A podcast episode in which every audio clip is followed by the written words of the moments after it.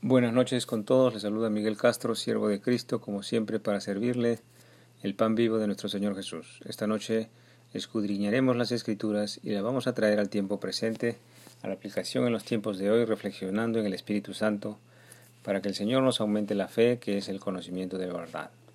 En el Evangelio cronológico del Señor estamos en Ninguno puede venir a Cristo si no es por obra del Padre. Es el tema de hoy y es el agua viva de nuestro Maestro que beberemos hoy. Oremos juntos.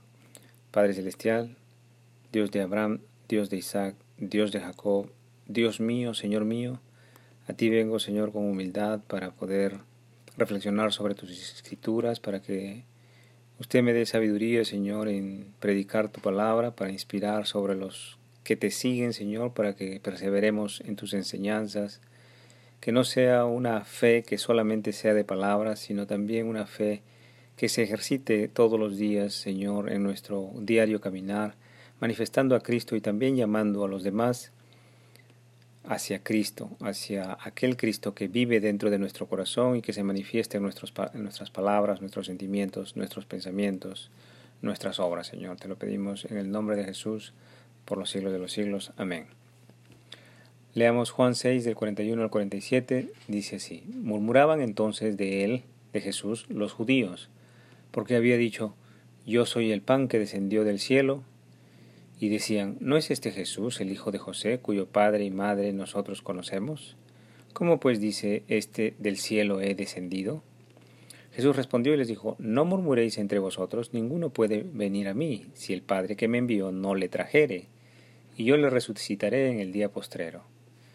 Escrito está en los profetas, y serán enseñados por Dios. Así que todo aquel que oyó al Padre y aprendió de él viene a mí. No que alguno haya visto al Padre, sino que aquel que vino de Dios, éste ha visto al Padre. De cierto, de cierto os digo, el que cree en mí tiene vida eterna. Gloria a ti, Señor Jesús, por tu palabra. Las palabras de Jesús en estos tiempos en el que el plan de Dios no era conocido en toda su magnitud, y me refiero a la muerte y resurrección del Cristo, resultaba para cualquier hombre algo desconocido totalmente.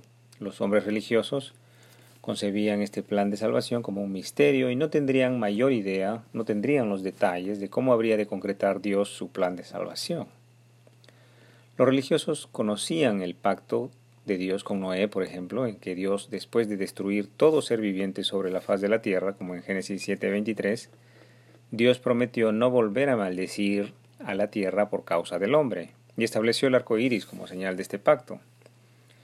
Los religiosos también conocían el pacto de Dios con Abraham y su descendencia y la tierra que heredarían, y también conocían el pacto de Dios con Moisés, por ejemplo, y la ley mosaica y la ley del Levítico, y más adelante el pacto con David. Pero meditemos que toda vez que existe un pacto entre Dios y el hombre, la razón siempre es de salvar al hombre y rescatarlo del juicio de Dios, de la condenación de Dios por causa del pecado de los hombres. Siempre es una como una tregua, porque el pecado de los hombres pues genera muerte.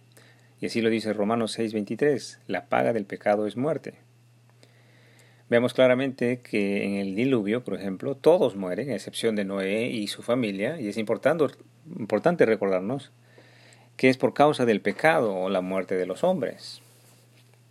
Es evidente en el diluvio la causa de la muerte, pero hoy en estos días pues no se ve tan claramente cómo es que el pecado se, se traduce en muerte en los hombres. Estos religiosos no, no entendían lo que Jesús decía cuando decía, yo soy el pan que descendió del cielo. Y ponga atención hermano porque esto es importantísimo. Los religiosos tratan de poner su entendimiento a nivel visual, lógico y terrenal.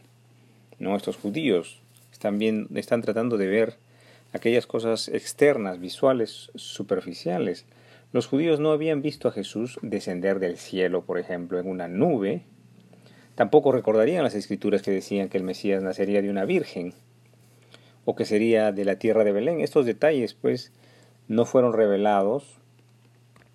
Esta revelación y entendimiento mm, le fue revelado al Padre Celestial a los más cercanos discípulos del Maestro, justamente por perseverar, perseverar en la humildad y en el conocimiento de Jesús, por caminar atravesando las mismas pruebas y rechazos que nuestro Señor Jesús atravesó. Es a ellos a quienes se les revelan los detalles más, más profundos del nacimiento de Jesús. Gloria a ti, Señor Jesús. Pero no se le revela a estos judíos aún.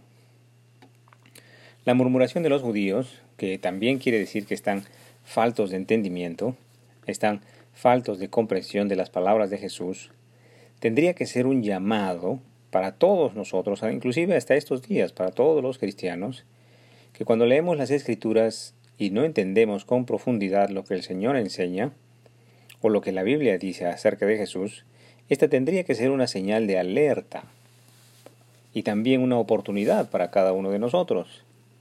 No vaya a ser que nos encontremos en la situación de estos judíos que murmuran, es que es decir, no entienden lo que Jesús decía y murmuran, dudan o critican.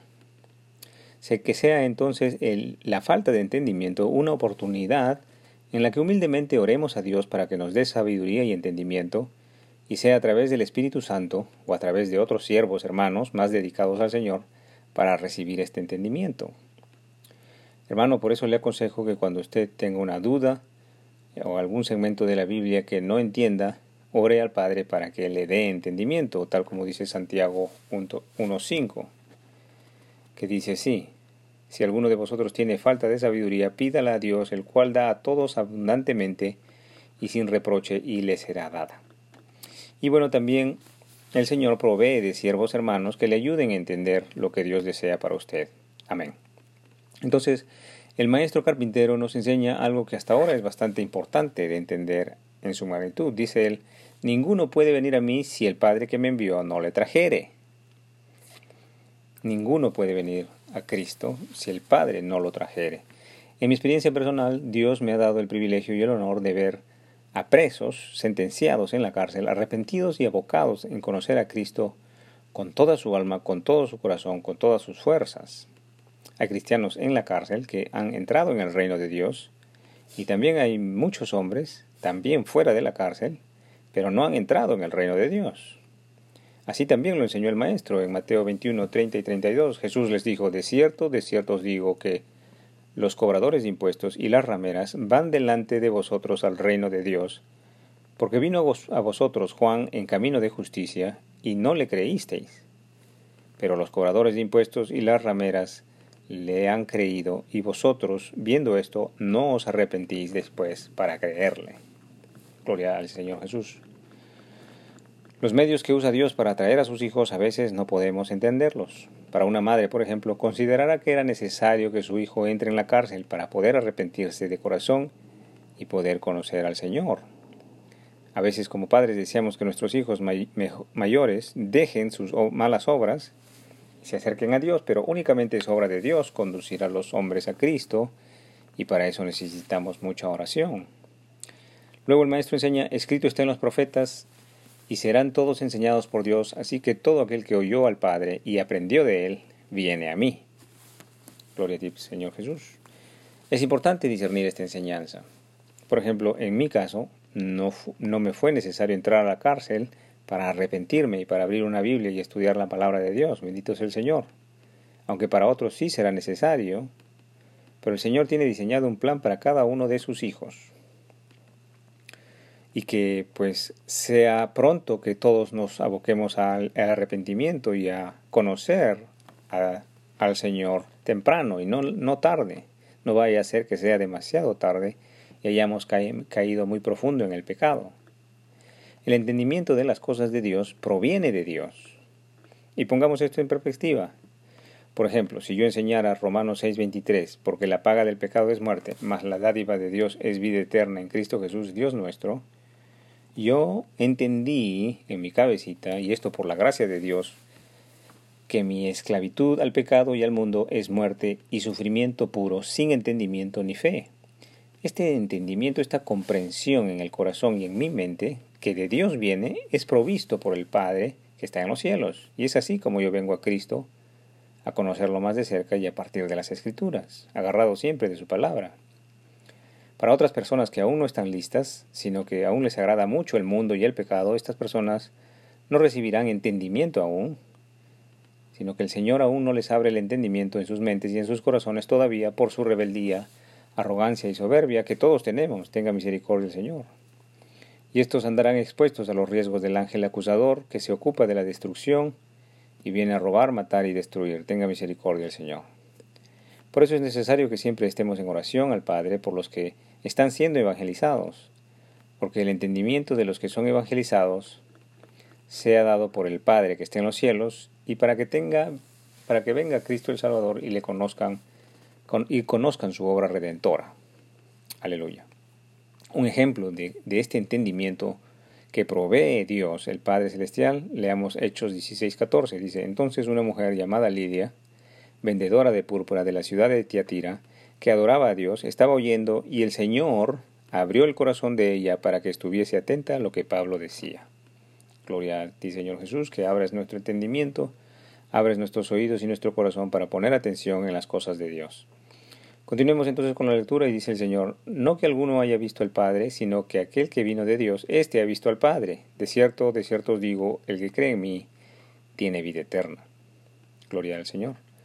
El Maestro nos enseña que cuando dice, serán todos enseñados por Dios, no es que Dios Padre físicamente y materialmente nos enseñe, porque él mismo lo dice, no que alguno haya visto al Padre, sino que todos los hombres serán expuestos al conocimiento de Dios. Por ejemplo, todo calendario sobre la tierra se divide antes de Cristo y después de Cristo. Es decir, todo el mundo conoce acerca del nacimiento de Jesús. Jesús nos dice, no dice, Jesús no dice que todos recibirán el conocimiento de Dios, sino que solamente los que crean en Jesús tendrán vida eterna. Por eso, hermano, no se resiste al conocimiento de Dios, sino que honesta y genuinamente persevere en el conocimiento del Salvador, en el conocimiento de Cristo, porque así lo ha dicho el Señor. En Mateo 22, 36 al 40, Maestro, ¿cuál es el mandamiento? ¿Cuál es el gran mandamiento de la ley? Y Jesús le dijo, Amarás al Señor tu Dios con todo tu corazón, con toda tu alma, con toda tu mente. Este es el primero y grande mandamiento. Y el segundo es semejante, amarás a tu prójimo como a ti mismo. De estos dos mandamientos depende toda la ley y los profetas. Aleluya, gloria a ti Señor Jesús por tu palabra. Muchas gracias por su tiempo.